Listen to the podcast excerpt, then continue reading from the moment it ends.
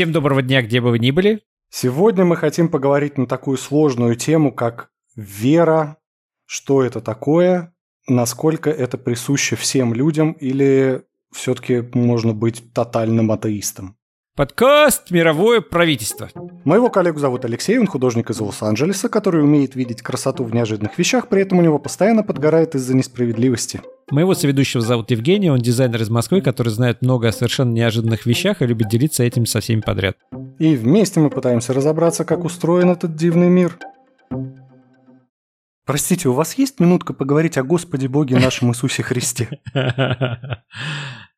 Ну, как раз вчера эту тему изучал. Снисхождение благодатного огня и вообще про благодатный огонь и про его мистическое происхождение и свойства. Существует очень много разных опровержений тому, во-первых, откуда он берется, что это за огонь. При этом это же каждый раз происходило не как театр, а как явление. То есть это должно как чудо. было... Как чудо, да. То есть а, огонь, например, он загорался из толпы. Кто-то говорил, о боже, смотрите, у меня огонь горит. И все такие, да, о, как здорово. Ну, а там его параллельно как бы хитро как-то привносили в церемонию, да, то есть у кого, то есть он не случайно загорался. Но, в принципе, вера в чудеса, она, конечно же, соседствует очень часто с верой в Бога, в какого-то вот Всевышнего, во что-то сверхъестественное. Ты ведь смотрел последний ЧБД, где Лоза говорил про плоскую землю? Юрий Лоза верит, что Земля К сожалению, плоская. смотрел. Почему, к сожалению? Не углубился в его представление Мне о мире? грустно смотреть на людей, которые не воспринимают рациональное мышление. Почему для него рационально, что Земля плоская? Вот он верит, что... Он верит, это не рационализм. В том-то и дело. Это большая разница между рациональным подходом, где проверяется и где нужны доказательства. Как-то мы опровергаем с помощью фактов, доводов. Почему? Он же все очень конкретно доказывает. То есть он говорит, что если ты идешь по прямой, ты все время видишь Землю. Если ты идешь по прямой и все время видишь Землю, значит Земля плоская. Все очень логично. То есть она бесконечная? Мы не знаем, мы туда не доходили. Мы Вот ты- не знаем? А вот почему ты доходил, это мы не знаем? Ты доходил? Вот ты. А что тогда? Вот если не доходил, так и не говори. Вот не знаешь. В том-то и дело, что полагание исключительно на свой опыт не является рациональным доводом. Если я не видел лично атомы, это не означает, что они не существуют. Да, в конце концов, я никогда в жизни не видел утконоса вживую. Я вот не уверен, что они существуют. Я тоже не видел. Вдруг их придумали, специально насадили, в детстве представили в каком-нибудь атласе по животным такие, вот утконос. Да, кто-то занимается фотомонтажом все время, конечно. Да, а там такой вот сидел да Винчи, он хорошо нарисовал. Очень правдоподобно. А сейчас куча фотографий, куча видео, это все да это все дипфейки, ты же знаешь. При том, что дипфейки появились только-только. Ну, до этого, до этого просто рисовали там, это были анимационные эти, читики, знаешь, маленькие роботы там, я не знаю. Ну, ну что ты, господи, там, ты же все знаешь. Это все заговор государств. Они хотят нас всех обдурить. Нету, утконосов не существует. Ну вот, да. Примерно из этой же серии. Но это совершенно нерациональный подход. Полагаться на исключительно свой личный опыт. Ну, это я, я нет, Жень, ну я понимаю, что все-таки У него не было никаких рациональных доказательств. И когда ему предъявлялись какие-то вопросы, на которые ему не хотелось отвечать, он нечего было ответить, он сразу же, ой, эта лекция надолго, да что, да, ну что я вам буду объяснять? правильно. Это Сливался, такой короче. уход, уход от ответа, конечно. И это замечательный пример того, как человек верит, но не знает. Это вопрос веры исключительно. Подожди, а можно верить и знать? Нет, нельзя. Нельзя, да? То есть это несопоставимые понятия. А если ты веришь в знание, ты же можешь... Вера в знание – это какая-то абстракция. А, Я имею в виду, что нельзя одновременно верить в существование чего-то и знать, что это существует. Потому что если ты знаешь, если у тебя есть все там возможные доказательства этому существованию, то тебе не нужна вера. Она как бы отпадает сама собой. Понял. Верят в то, что неизвестно, что не познано. Об этом и богословы, собственно, писали. Они приходили к точно такому же выводу, что Бог не познаваем принципиально. Именно поэтому в него можно только верить. Конечно же, ученый может быть верующим человеком. Но, не знаю, там, ученый, который квантовый физик, он не может верить в квантовую физику. Понимаешь, он может верить в, я не знаю, в ту же самую плоскую Землю, потому что занимается-то он квантовой физикой. А в квантовую физику он, он ее знает. Ему не нужно в нее верить. Знает это знание, которое ему как бы рассказали, а вера – это то, что он сам себе придумал, да?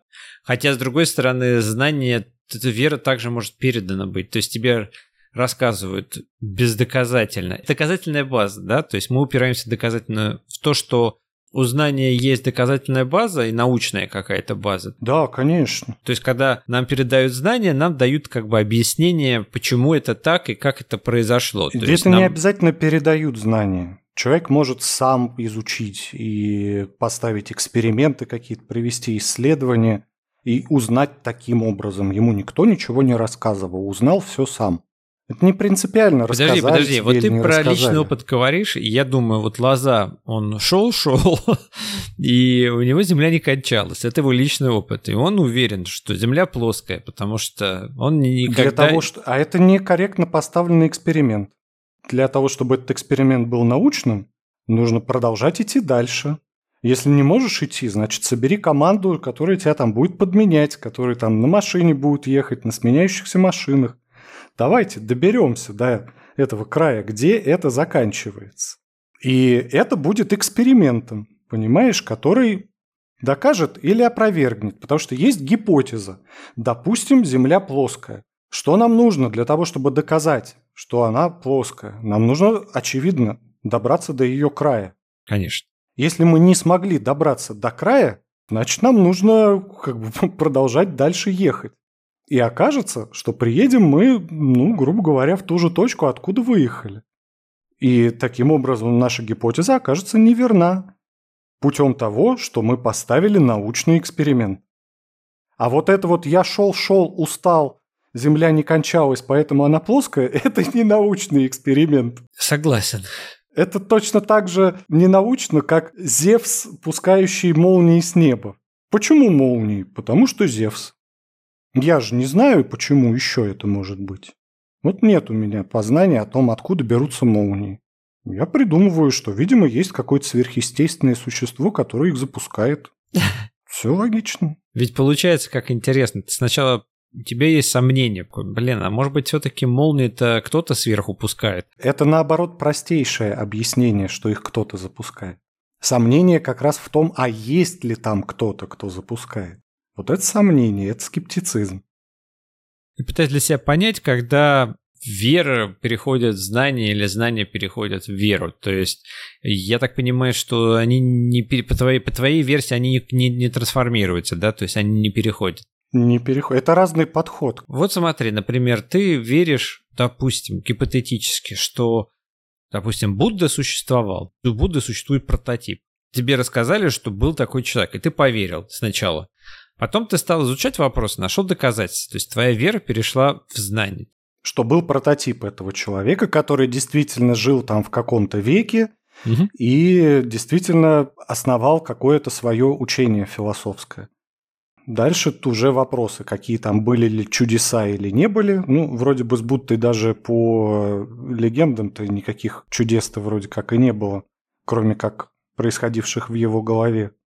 Тут скорее лучше, наверное, взять Христа как пример. Давай возьмем Христа. С Христом понятно. С ним что-то действительно происходило, но все это можно... Нет, я про другое хотел сказать, что вот Христос. Верим в то, что это Бог, Сын Бога, часть вот этой вот триединой концепции. Бог Отец, Бог Сын, Святой Дух. Замечательно. Мы в это верим, что это просто было, есть и существует всегда. Потом появляется какой-нибудь исследователь, который решает именно проверить и пойти по пути знания. А действительно ли был такой человек, как Христос? ну или не человек, а вот историческая личность. Была ли такая или нет? И он начинает перекапывать исторические документы, не религиозные, а именно вот какие-то записи, летописи, где-то он, может быть, упоминался, и выясняется, что таки да, в каких-то исторических, действительно настоящих исторических документах, которые там были откопаны, переведены, расшифрованы, вот это вот все, что да, был такой, ну, который похож, собственно, что это вот этот вот Христос, про которого говорится в Новом Завете. И дальше такой вот ученый, исследователь, он, естественно, хочет проверить хорошо, а вот те чудеса, которые описаны в Библии, про там превращение воды в вино, про хождение по воде, э, какие-то события, которые описаны в Новом Завете, попытаться их подтвердить именно через другие исторические источники. Потому что история, она строится на... Тем она точнее, чем больше источников мы берем, независимых друг от друга. И сравниваем, и чтобы вот это вот все совпадало. Мы таким образом составляем картину произошедшего на самом деле. И как бы мы не можем найти подтверждение каким-то чудесам. Но был, да, был. Родился, ну, похоже, да, примерно в то время. Примерно столько же прожил, примерно так же кончил свою жизнь, как описано в Библии. Но вот по чудесам у нас как бы нет никаких доказательств. И здесь, если мы чего-то не знаем, то мы можем верить в то, что это было, или же не верить. Мне все равно непонятно. Мы можем сами решать, хотим мы в это верить или не хотим. Да. В твоем представлении, потому что ты описываешь, знание, оно объективно, а вера, она субъективна. То есть я могу решить, во что я верю, это мое личное дело, как бы это субъективно, это мой внутренний мир, это мое представление о том, как устроен этот мир. А знание это что-то такое существует еще какая-то такая объективная форма? Нет, это не про объективность и субъективность вообще. Знание тоже не может быть объективным. Но объективным ничего не может быть. Это идеал, к которому можно стремиться. И знание, точно так же, как и вера, интерсубъективны. То есть, в принципе, вера во что-то, в кого-то, это культура. Вот какая-то общ... общность людей верит во что-то. И в их коллективе принято верить вот в это. Это объективно или субъективно? Это как бы интерсубъективная история. Много разных субъектов верят в одно. Про знание то же самое можно сказать. Конечно, я про это хотел что сказать. много разных субъектов, они как да. бы изучают вот этот объект с разных сторон. Скажем так, мы с тобой, если бы были членами какого-нибудь научного сообщества, я бы провел эксперименты, ты бы был знаком с моей э, философией, те, идеей, теорией, и ты бы посмотрел мой эксперимент, согласился бы, что да, действительно, на основании моего эксперимента мы делаем вывод, что вот, я не знаю, Земля круглая. Да, да, да. И я не вижу никаких еще экспериментов, которые могли бы подтвердить какую-то другую теорию, да. гипотезу. Но при этом мы с тобой все равно верим в то, что она круглая. Нет, мы не верим. А другой человек не верит. Вот он смотрит на наши данные, и он говорит, ребят, это какая-то ересь, это ерунда все. Че, что вы тут доказываете? это же не аргумент. Что если улететь в космос и посмотреть э, на нашу Землю из космоса, то это шар, и что у нас как бы есть гравитация к центру, и вообще все строится, все произошло из большого взрыва. Да что вы мне тут рассказываете? И у нас есть для этого много доказательств. Приведите контраргументы. Да вы все это... Говорить, на... что это бред, это ересь, не аргументы. Ты не думаешь, что через тысячу лет система убеждений, которая существует в обществе, может измениться просто диаметрально? Да может все что угодно произойти. То есть мы сейчас с тобой... Ты сейчас мне говоришь там, да ты что думаешь? Что вот это все несерьезно? Да это все то, на чем строится мир. Мы сейчас находимся в точке времени, где у нас есть определенное накопленное знание, которое формирует наше представление о мире. Ты просто сейчас так говоришь, как будто бы твое представление о мире может его изменить. Но это не так. А что если я представляю что-то и выдумал, и потом раз это совпало. То есть нет такого варианта. Есть, конечно. Да, фантазику написал, а потом раз ученые такие, опа, а так все есть на самом-то деле. Да, конечно. Ну вот. Что ну вот-то? Ну, а, допустим, ходил человек и верил во все это, всем рассказывал, никто не верил. Во что в это? Ну, не знаю, в какой-нибудь что существует, например, только одна вселенная. Не, не, не множество вселенных, а вот одна. Вот, а дальше там за границей нашей вселенной ничто. Вполне вероятно. Этого мы еще не знаем. Правильно. Но есть вещи, которые мы знаем. Мы знаем, что Земля имеет форму геоида. Ну, грубо говоря, шар, эллипсоид. Э эллипсоид, да, форме. да. Боже мой, оставь в покое Землю. Я думаю, что кроме Юрия Лозы все остальные уверены, что Земля круглая. Нет, ты просто сейчас так начал говорить про то, что вот в будущем наша система знаний может измениться. Она может измениться, но Земля от нашей системы не поменяется в форме. Она не станет плоской, во что бы мы ни верили. Мы можем, конечно же, откатиться из-за каких-то катаклизмов в дремучие первобытные века. И через несколько поколений перестать вообще понимать, где мы живем, что вокруг нас. Но это вокруг нас, оно не изменит своих физических свойств. Вселенная не поменяется. Мы действительно не знаем, множественная Вселенная или она у нас одна единственная. Но от этого знания или незнания не изменяется существующее. Вполне возможно, что когда-нибудь с помощью каких-то экспериментов мы выясним, что действительно мы живем в мультивселенной. На данный момент мы не знаем. Но это не отменяет всех остальных наших познаний в астрономии, в геологии, в термодинамике, в разных других отраслях науки. То, что мы не знаем, не отменяет наших знаний. Когда мы узнаем, оно добавится. В отличие от веры, вера, она полна и самодостаточна. Ей не нужно никакое развитие. Ей не нужно познавание чего-то большего. Потому что веришь в то, чего не знаешь.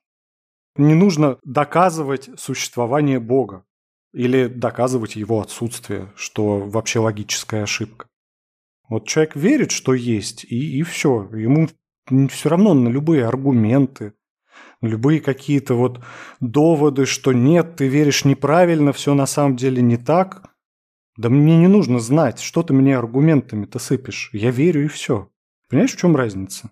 Я нет, я понимаю. И не было такого, что в один момент ты осознал, что твое восприятие реальности субъективно, и ты такой, боже мой, а что если все, что я вижу и воспринимаю, оно вообще не так? Ну что мы все коллективно заблуждаемся, давай так. Мы все заблуждаемся, но только в разные стороны. И, соответственно, знаем тоже что-то разное. Из сочетания вот этих двух факторов мы видим более-менее реалистичную картинку происходящего как бы пересекая наши точки зрения, мы и можем понять, что же на самом деле происходит. То, чем мы с тобой в подкасте занимаемся. Я понимаю. Скрещиваем картины мира и выясняем, пытаемся приблизиться к какой-то объективности. Боже мой. Вы представляете, подкаст «Мировое правительство» стремится к объективности.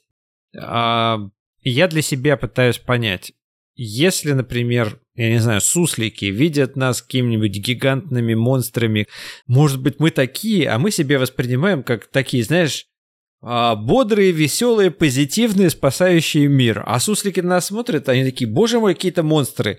Жрут что, всех подряд, гадят где попало, загрязняют все, вообще какие-то... И суслики правы, и мы правы. Ну, потому что люди разные. Так а где правда тогда? У кого правда? Так все разные. Есть люди, которые защищают природу, которые не жрут, не срут везде, и которые не, не монстры. Правильно, суслики не правы, потому что они обобщают. Они всех людей записали в плохих. Если есть такие обобщающие суслики, то они, очевидно, не правы, говоря, что все люди такие. Хорошо. А точно они не правы, потому что, может быть, может быть для, для них мы вот все такие, мы думаем, да нет, ну это же так, что я-то я-то вообще не загрязняю, а они думают, господи, у него с кожи отшелушивается что-то, а это потом что-то попадает в землю, в общем, и земля от этого бобо. Так и от суслика отшелушивается ну, что-то, попадает в землю. Нет, нет, правильно, правильно, правильно. Но суслик также, нет, я согласен, есть какая-нибудь популяция, я не знаю, блох, живущих на суслике, и вот они воспринимают суслика тоже как что-то Третье, не так, как Суслик себя идентифицирует в этом мире. Суслик думает, что он такой хороший, милый, никого не загряз... никого не портит, никому жизнь не ухудшает, не усложняет. Знаешь, вот эти вот хороший, плохой не имеют никакого отношения к объективности и к реальности. Это все субъективные понятия того, кто выдвигает вот такую вот оценку. Хорошо-плохо. Ну а ты говоришь, что если какая-то общность договорилась что это так, это научно, грубо говоря, и доказало. Нет, То есть, я такого если... не говорил. Ну, нет, подожди, подожди, я как ты... Не хорошо, говорил. хорошо, как ты говорил? Наука – это не вопрос договора. Вера – это вопрос договора. Вот то, что ты говоришь, это вера. Правильно. Что Все суслики договорились, что люди Что вот это звери. хорошо, а угу. вот это плохо. Все суслики договорились, что все люди – это страшные монстры и чудовища, Соответственно, люди для них это демоны, дьяволы. Вера предполагает некую идеализацию, некое обобщение и вымещение вот в этот объект веры всех положительных или всех отрицательных качеств. То есть Бог, он весь состоит только из положительных качеств, в нем не может быть ни одного отрицательного. Дьявол прямо наоборот. В нем не может Это быть ничего хорошего. Это условие веры? Или обязательно условие христианства? Ну, для монотеистической веры это скорее обязательное условие, да, потому что монотеистические религии строятся как раз на противопоставлении вот добра и зла. Это очень интересно. Политеистические религии, языческие религии, они скорее про объяснение природы вокруг и того, что за каждым камнем, за каждым деревом, за каждым природным явлением кроется какая-то сверхсущность, которая этим и управляет. Я понимаю, да. Дверь скрипит, потому что скрипун пришел. Да, типа того. Деревья качаются, потому что их качает, это, я не знаю... Иван Качало их качает. Это все, это все знает, Жень. Это, это после скрипуна. В... Скрипун и Иван Качало. Че Качало? Да. Наносит ответный удар. Да, новые герои вселенной мирового правительства. Да, да. да. Ну, в общем-то, вера, она, конечно, дает объяснение происходящему вокруг.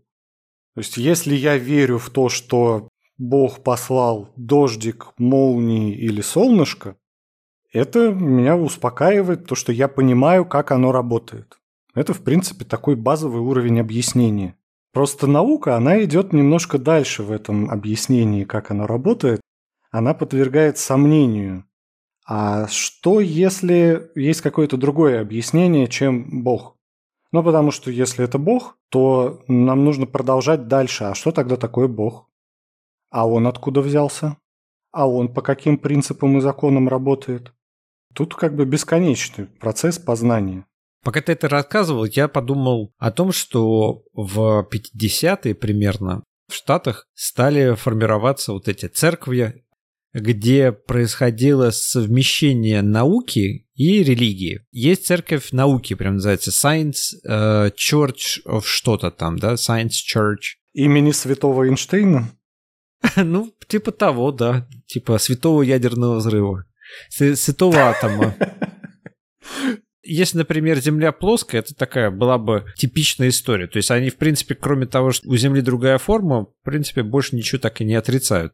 Есть какие-то отдельные моменты, они превращены, в, ну, трансформированы во что-то. Вообще было много культов.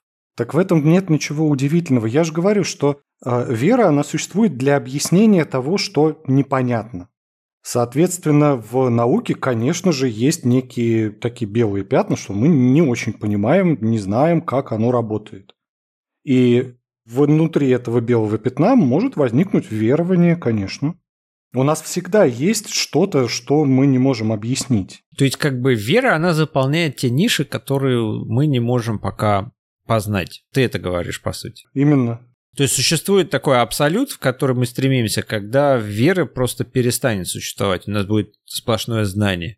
Я не знаю, куда мы стремимся, но я так предполагаю, что у нас всегда будет оставаться что-то, что можно еще познать. Потому что, в принципе, наш мир устроен фрактально. И когда мы погружаемся глубже, мы видим там тоже целое непознанное поле. Поэтому я думаю, что этот процесс, в общем-то, бесконечен. Я просто говорю к тому, что вера, как мне кажется, нам нужна для объяснения мира. Ну, потому что в неизвестном мире страшно жить. Мало ли что оттуда прилетит. Вопрос тогда, какое отношение к вере имеет голос в голове? Какой голос в голове? С этого места поподробнее. Да. Ну, у тебя в голове, у меня нет. У тебя... Говори про себя, пожалуйста. Хорошо. У меня нет. Подлец. Он нас предал. Ты с кем сейчас разговаривал? Ну, с, с Голумом, который рядом тут сидит. Который такой, моя прелесть.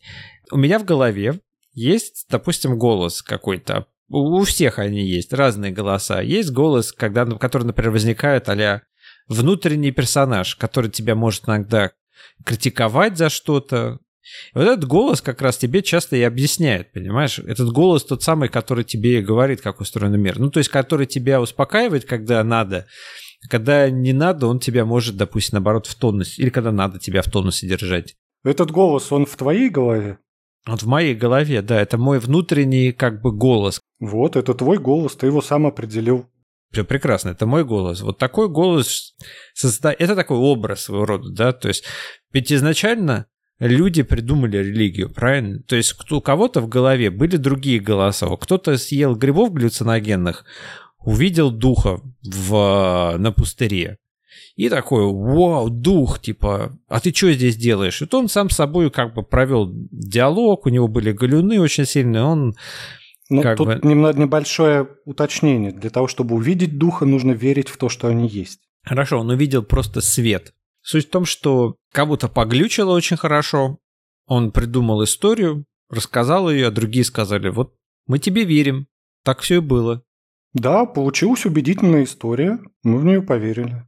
Которую придумал человек. То есть мы изначально, я изначально своим тезисом хочу сказать, что это придуманная история. Религия, любая религия – это придуманная история. И придумана она человеком. Она не придумана не спущен, нету скрижалей спущенных сверху там, которые мы прочитали и по которым мы живем. Но, тем не менее, верующий человек верит именно в то, что это было спущено свыше. Верующий как раз-таки считает, что даже если это сказал какой-то человек, то ему до этого сказал Бог.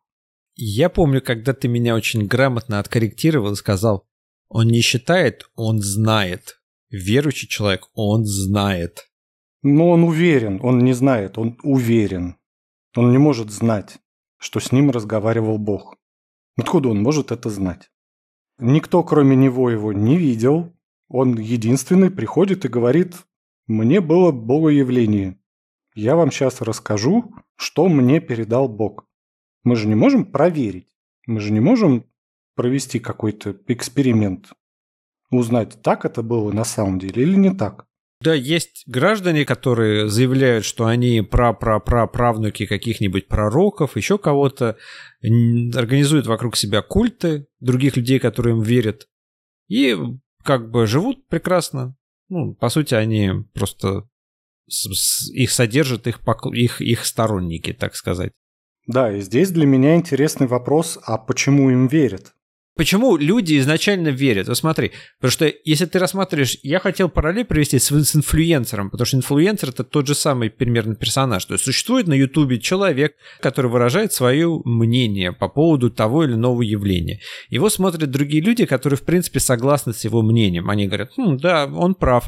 Это действительно не такой нехороший поступок. Этот человек попадает в их картину мира. Да, он попадает в их картину мира а он им симпатичен, они его поддерживают тем, что они ему просто как бы скидывают там небольшую денежку, лайкают и, я не знаю, там пишут комментарии на Ютубе.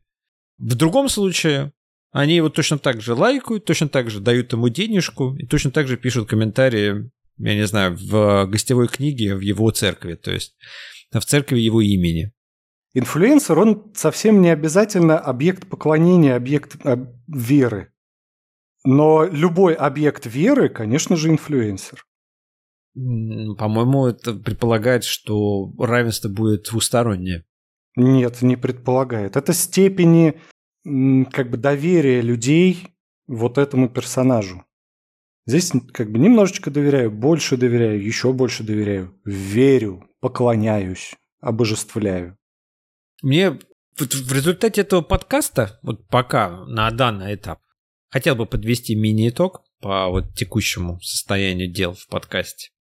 Как сказать, у человека все время есть желание верить во что-то другое или быть как-то вот, знаешь, такое впечатление, что мой мир, он такой, вот он чуть-чуть другой. Вот не совсем такой, как вы мне пытаетесь сказать, что он есть. То есть если у нас есть демократы, и обязательно есть республиканцы, у нас есть такая двойственность.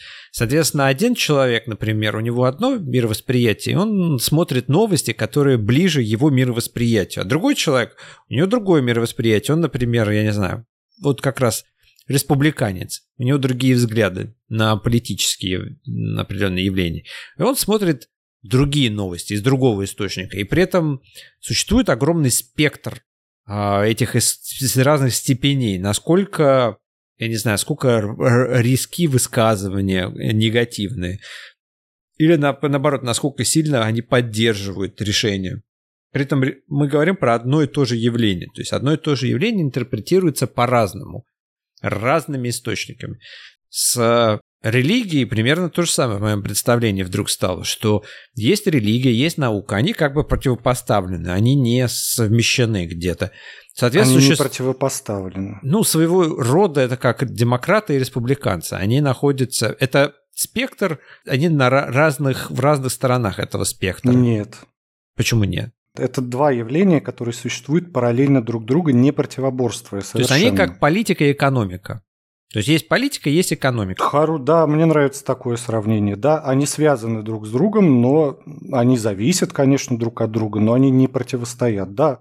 Хорошо, тогда понятно. То есть, ну, это как бы дв- два мира, они объясняют свои какие-то свою... Своим способом. Своим способом иногда пересекающиеся явления, иногда одни говорят, что это явление, а другие говорят, что это не явление, вообще такого быть не может. Да, примерно так. И я так думаю, что все люди во что-то верят. Глобально или на каком-то повседневном уровне. Вот во что-то мы верим.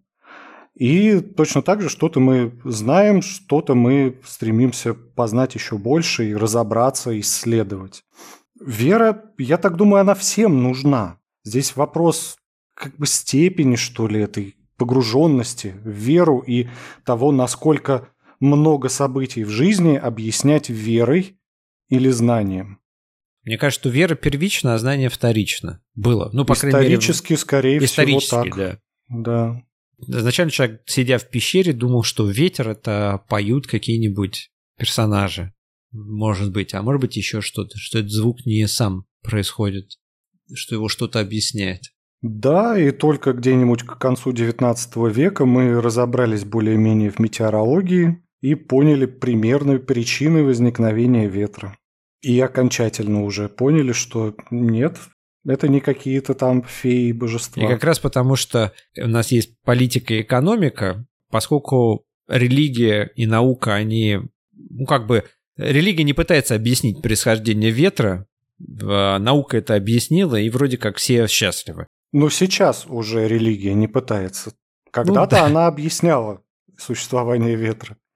Потом пришла наука и такая, нет, ветер не из-за ваших чудиков, а из-за разницы температур, перепадов давления и так далее. Вера ушла в другое. То есть, по сути, вообще знание в любое знание, и в то, и другое, то есть знание и вера, и знание, они призваны успокаивать человека. Я вот про это пытался сам долгое время к этому прийти. То есть оно дает внутреннее успокоение. Мы... И то, и другое, ты совершенно да. прав, да. Но мир становится безопаснее. И в случае, если я верю, и в случае, если я знаю, это дает мне некое объяснение, как оно все вокруг работает и почему. И я от этого себя чувствую лучше, чувствую безопаснее, потому что это уже не область какого-то неизведанного, это уже не дикие джунгли, а здесь уже как бы все понятно и структурировано. Вот здесь вот демоны, вот здесь вот ножи и пики, вот здесь обрыв, вот здесь лава, а вот здесь замечательная зеленая лужайка. Назовем ее раем. То есть у каждого человека всегда есть место какое-то для веры.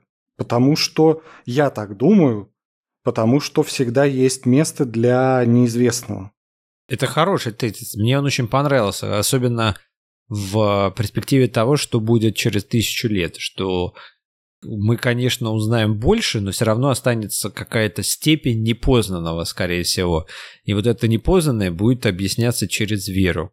Либо через теоретическую науку какую-нибудь. Через исследование, изучение, постановку гипотез.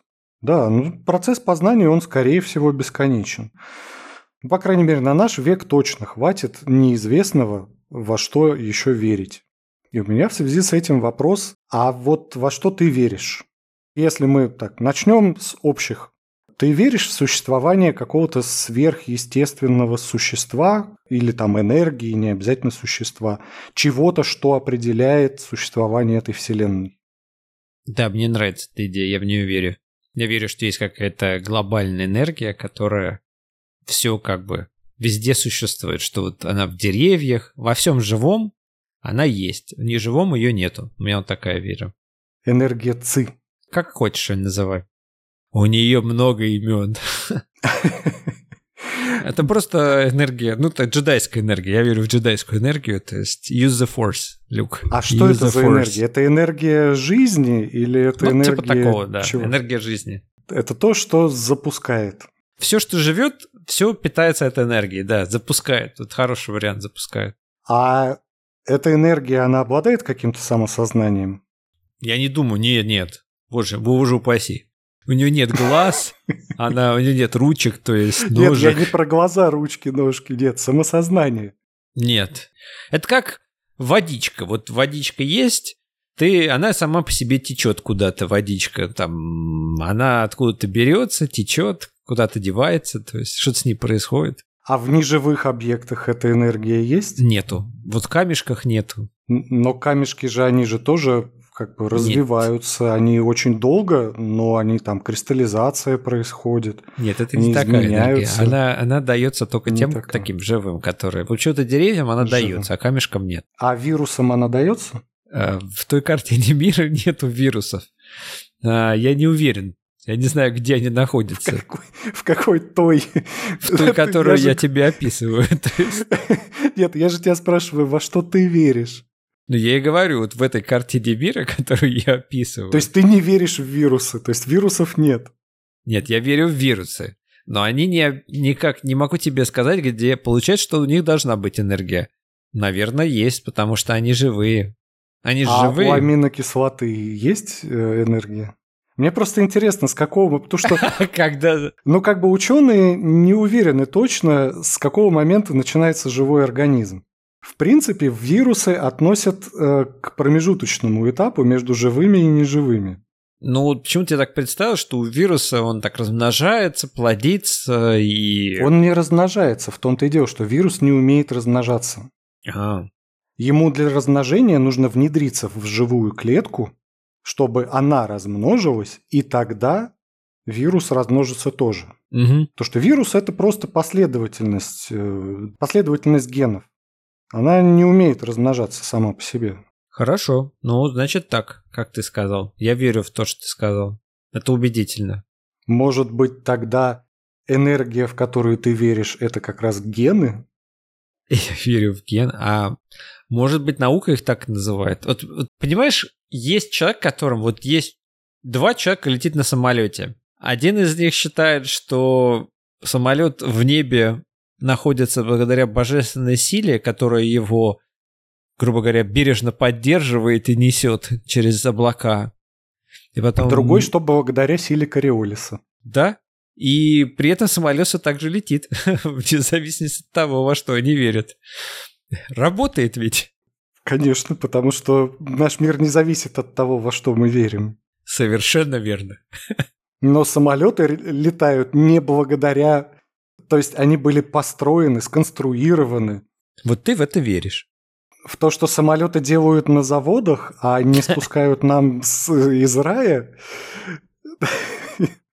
я не думаю, что это вопрос веры. В рай такая фабрика, фигаются самолеты. Нет, там нет фабрики, там их просто создают. Потому что фабрика подразумевает, что там производство, что там есть некий инженерный момент, что их нужно сконструировать. А если же они летают на божественной силе, значит их не нужно конструировать. Их просто создали и все, там нет никакой фабрики. Ну ладно, звучит так, как будто я издеваюсь над твоей верой. Нет, я Нет. не издеваюсь, я... То есть, на самом деле, я даже не воспринял, как ты издеваешься. Я, я понял для себя одну вещь, что я отношусь к такому, у меня как бы гибридное восприятие мира. То есть у меня нет точной веры в то, что Бога нет. То есть я как бы думаю, что скорее всего нет, но при этом не отрицаю, что не существует какого-то другого божества или энергии или еще чего-то. И также я верю в науку. То есть, знаешь, я из тех людей, которые скажут, ну, вот это произошло по логи- логичным причинам, но заодно на всякий случай, чтобы не сглазить, сплюну, понимаешь, через плечо. То есть суеверие совмещено с э, каким-то, допустим, с научной или с доказательной базой. Я тебе скажу так, что, может быть, это, наверное, звучит, как будто я запутавшийся, знаешь, такое, что у меня запутавшееся восприятие мира, но мое восприятие мира, оно именно гибридное, то есть какие-то вещи... Сейчас вообще модно все гибридное, поэтому... Да, да, знаешь, типа машину Хорошо. к механику отвезти, ну и иконку поставить в машине на всякий случай. Да ладно, ты не ставишь иконку в машине. Нет, иконки в машине у меня еще нету пока, то есть я не настолько сильно верю в религию саму, вот то есть прям в какую-то традиционную религию. Но ты оставляешь место для того, что, возможно, существует то, что они называют Богом. Да, возможно, есть что-то непознанное, вот такое, знаешь, что мы еще пока не можем объяснить, а может быть оно имеет сверхъестественные свойства какие-то. То есть я верю, в принципе, в, в, в сверхъестественное. Понятно. Доктор, что делать? Если вам не мешает это жить, то продолжайте в том же духе. Не, просто ты сказал, так, знаешь, понятно. Я подумал, что сейчас будет такой, типа, мини-диагноз. Нет, нет, никаких диагнозов. Вера – это чрезвычайно полезное свойство психики. Поэтому говорить про то, что это правильно или неправильно, можно только в контексте человеку от этого как бы хорошо или плохо. Но это основной принцип, собственно, психологов для определения, правильно вы живете или неправильно. Вам от этого хорошо или плохо? Если хорошо, значит продолжайте. Если плохо, значит что-то надо менять, явно. Если ты приходишь к психологу и говоришь, я верю в Бога, он говорит, вам это мешает? Ты говоришь, нет. Ну, такой, тогда отлично, верьте в Бога. А если ты приходишь к психологу и говоришь, я верю в Альберта Эйнштейна, в Альбертовича Эйнштейновича, он также спрашивает, там, вам мешает? Нет, все нормально. Ему, по большому счету, по барабану, в кого ты веришь, во что ты веришь. Да, конечно. Ему интереснее посмотреть, мешает тебе это или нет. А если ты приходишь и говоришь, я верю в Бога, и мне это очень сильно мешает жить, то психолог, конечно, начнет разбираться. А что именно? А что не так? А как вам это мешает? А почему?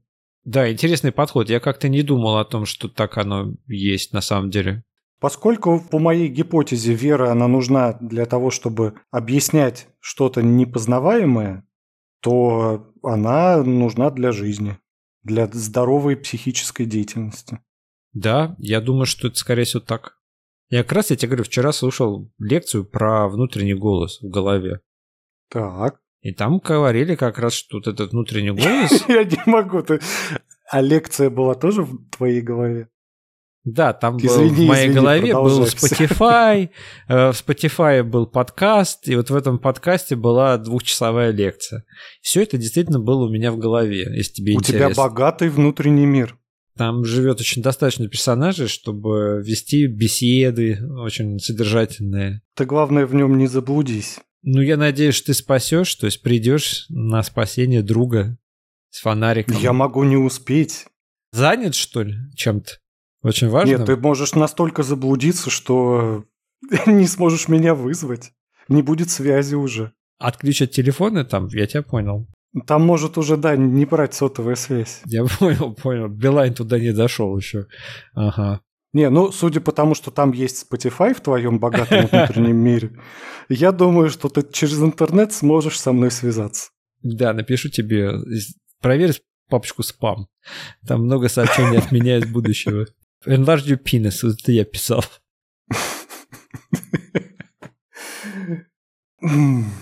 Посерьезнее, молодой человек, мы про веру говорим. Ой, это разгрузка мозга, иначе невозможно про это говорить. Слишком серьезно, да? Слишком серьезно, да. То есть прям... Слишком серьезная тема, поэтому приходится много ржать.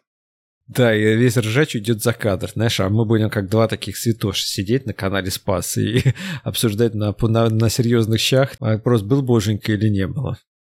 Нет, этот вопрос мы не обсуждаем. Слава богу. Ему самому. Который, возможно, есть, возможно, нет. Хорошо. У меня с детства есть табу определенное про поводу веры. Как-то, знаешь, не было принято про нее говорить. Ну, вообще как-то не такая тема, про которую очень много говорилось. Ты знаешь, да, что у, еще у советских же людей, наверное, были какие-то определенные тормоза, связанные с э, религией. То есть религия, она же в советское время как-то существовала больше на кухне, да, и на улице не так, что прям было ты бегал и кричал, что Бог есть, я верю в Бога. Да и сейчас такого, в общем-то, нет, что бегают и кричат, я верю в Бога. В Америке ты можешь бегать и кричать. Стоят люди на перекрестках. Ну, вот они The end is nigh. Да, да, это они самые. Вот каждый... У меня тут есть перекресток очень как бы людный. Каждый день. И они, кстати, сейчас очень, видимо, радуются тому, что им надо, можно маски носить. Просто все закутанные, они очень часто прям, у них очки, шапка максимальная такая, знаешь, и еще на шарф на пол лица, что вообще выглядит как, э, как бедуинчики такие, знаешь, из пустыни пришли. Прямо из той самой, по которой их Моисей водил. Да, да. Наш подкаст все больше превращается в издевательский. Давай более философски поговорим все-таки про веру. Наконец, я почувствовал, что я могу выразить себя. Мне вот это в этой адской иронии мне очень приятно находиться, понимаешь? Мне нравится то есть, иронизировать на тему веры. А вот как-то серьезность... Я, короче, хотел сказать следующее, что мама моя, она была, допустим, у нее произошла трансформация. Я видел за мою жизнь. Она не была очень набожным человеком, но вот сейчас она как бы, ну, после того, как она, во-первых, крестилась, у нее еще появился иконостас свой там. То есть у нее появились какие-то признаки присутствия религии в ее жизни. Больше, чем когда я был... Она, она была моложе. Такое ощущение, что мы у нас в какой-то момент все равно, как у человека, происходит разочарование в э, знании. Нам не хватает знания, нам нужна вера. Ну, она как бы заполняет наш восприятие, наше информационное поле. А, то есть ты сторонник вот этого мнения, что доживешь до моих лет и все поймешь. У меня ощущение, что так со многими людьми происходит. Нам изначально представляют знания, нам не представляют веру. Когда мы маленькие, может быть, ну, мне лично нет. Меня сначала познакомили со знанием. А вера как-то потом появилась, она пришла. И я знаю один метод познания, условно говоря. Вот именно познание как бы рациональное. Через, через книжки, через доказательную базу, критическое мышление, все вот это. И пока мне в этом комфортно находиться. И вот у меня ощущение, что в определенный момент тебе этого будет недостаточно. И тогда ты будешь приходить к каким-то другим теориям, системам познания и так далее. И, может быть, потом у тебя будет происходить трансформация. А почему у тебя такое ощущение? Потому что мне кажется, что чем дольше ты живешь, тем больше у тебя накапливается знание, но в определенный момент наступает тот, как бы, такая точка, когда это знание, ну, не объясняет все равно, как устроен этот мир. А почему тебе так кажется? Что вот это вот приведет тебя к вере? Не знаю, потому что это, наверное, то, что может меня привести к вере. Как бы я не знаю, как тебе а объяснить. А ты хочешь прийти к вере? Я хочу прийти к спокойствию. Меня часто ассоциируется вера со спокойствием. Когда я думаю о том, что да, один человек неверующий, это такой человек, который беспокоен, который все время задается вопросами, он его терзает сомнения по поводу всего. А верующий человек, он знает, он очень спокойный. Для него все понятно. Не знаю, у меня ощущение, что люди начинают верить, ну вот именно взрослые люди, которые долгое время, значит, жили без веры, и в какой-то момент с возрастом начинают погружаться все больше и больше в веру ну, там, христианскую, мусульманскую, может быть, неважно.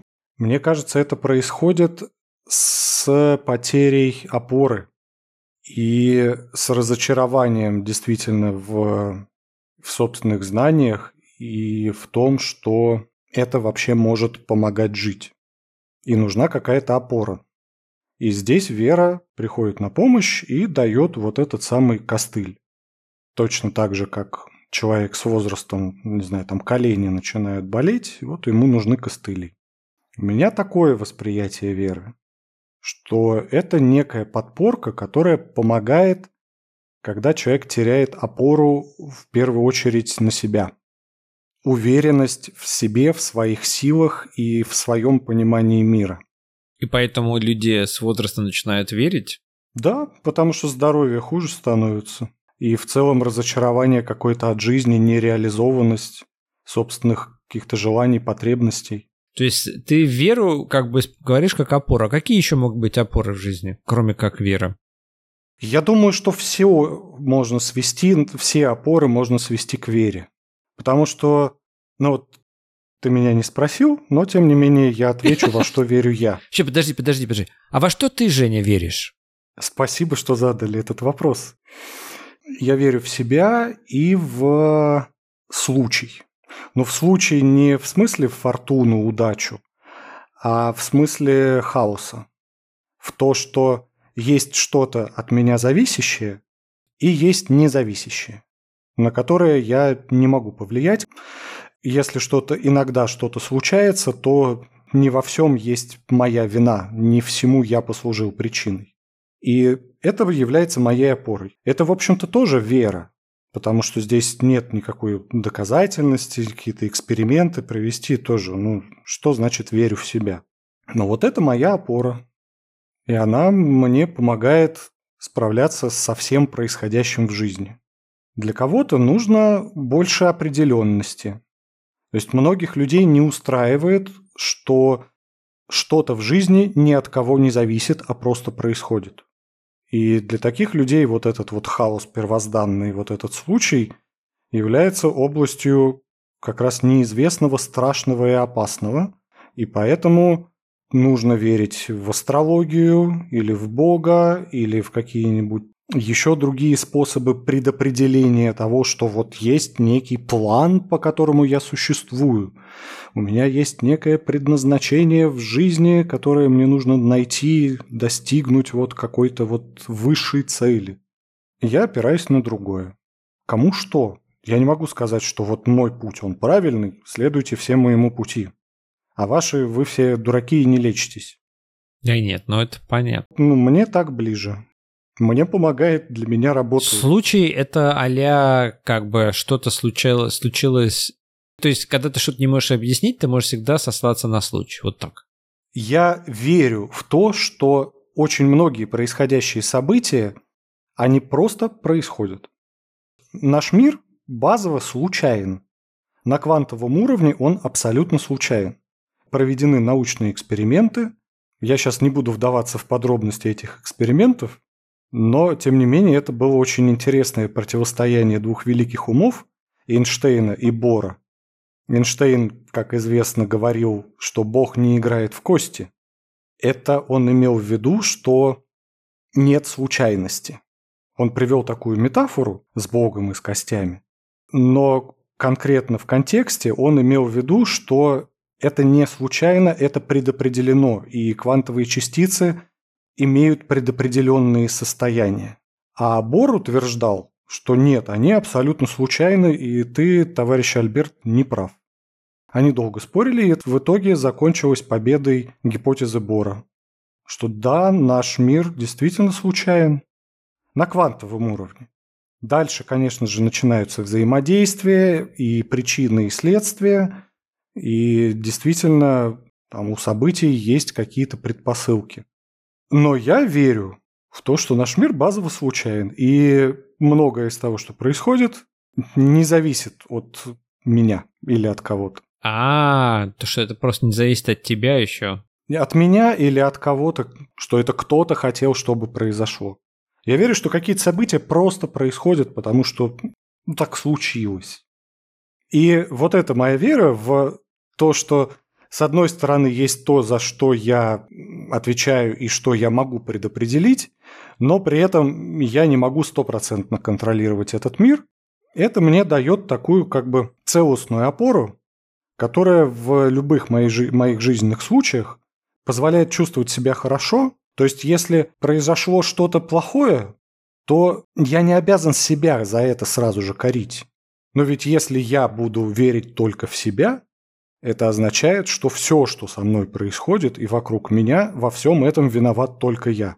И мне а, будет тяжело есть жить. обязательно, по сути, ты, у тебя должен быть какой-то эффект Бога, то есть ты должен быть... Но если я верю в себя и только в себя, это означает, что все зависит от меня. И это означает, что не только хорошее, но и плохое тоже зависит от меня. И тем самым я начинаю на себя обижаться и себя ругать, если произошло что-то плохое. Хотя я могу быть как виноват в этом, так и не виноват. То есть ты опять мне рассказываешь про вот голоса в нашей голове. У нас есть голос тренера есть голос, на, наоборот, такого судьи который нас все время судит за что-то, который говорит, ну ты что ты вообще ты делаешь, это все такая ересь. А есть тренер, который говорит, да, давай это делай, это как классно, такой молодец, вот что это делаешь. Но это как бы два голоса борются между собой своего рода. Я бы сказал скорее, если судья, то адвокат. А, наверное, адвокат и прокурор в одном и том же деле. Да. Они должны быть как бы два, два противопоставления. Ну, ну давай, будет адвокат и прокурор. И вот они на одном деле, один тебя как бы топит, а другой тебя наоборот как бы да. пытается спасти.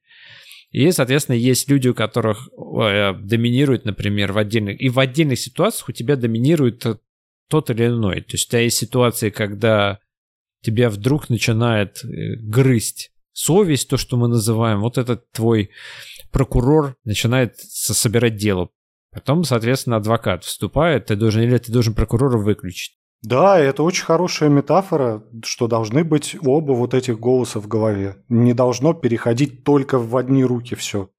Не должен быть только прокурор, который всегда обвиняет внутри головы, или только адвокат, который оправдывает все.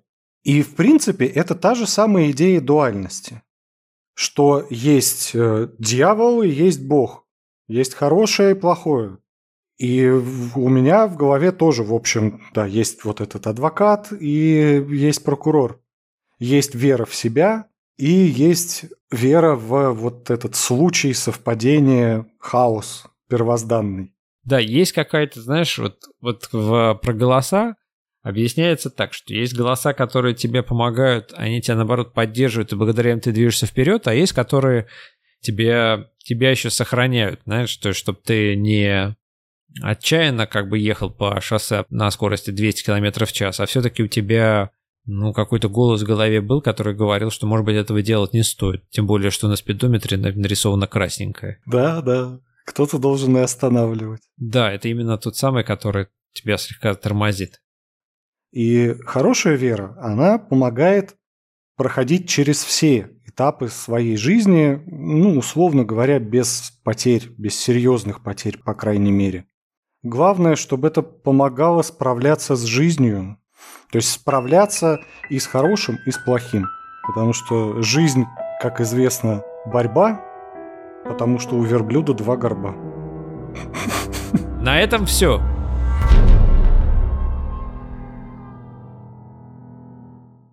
Почем опиум для народа?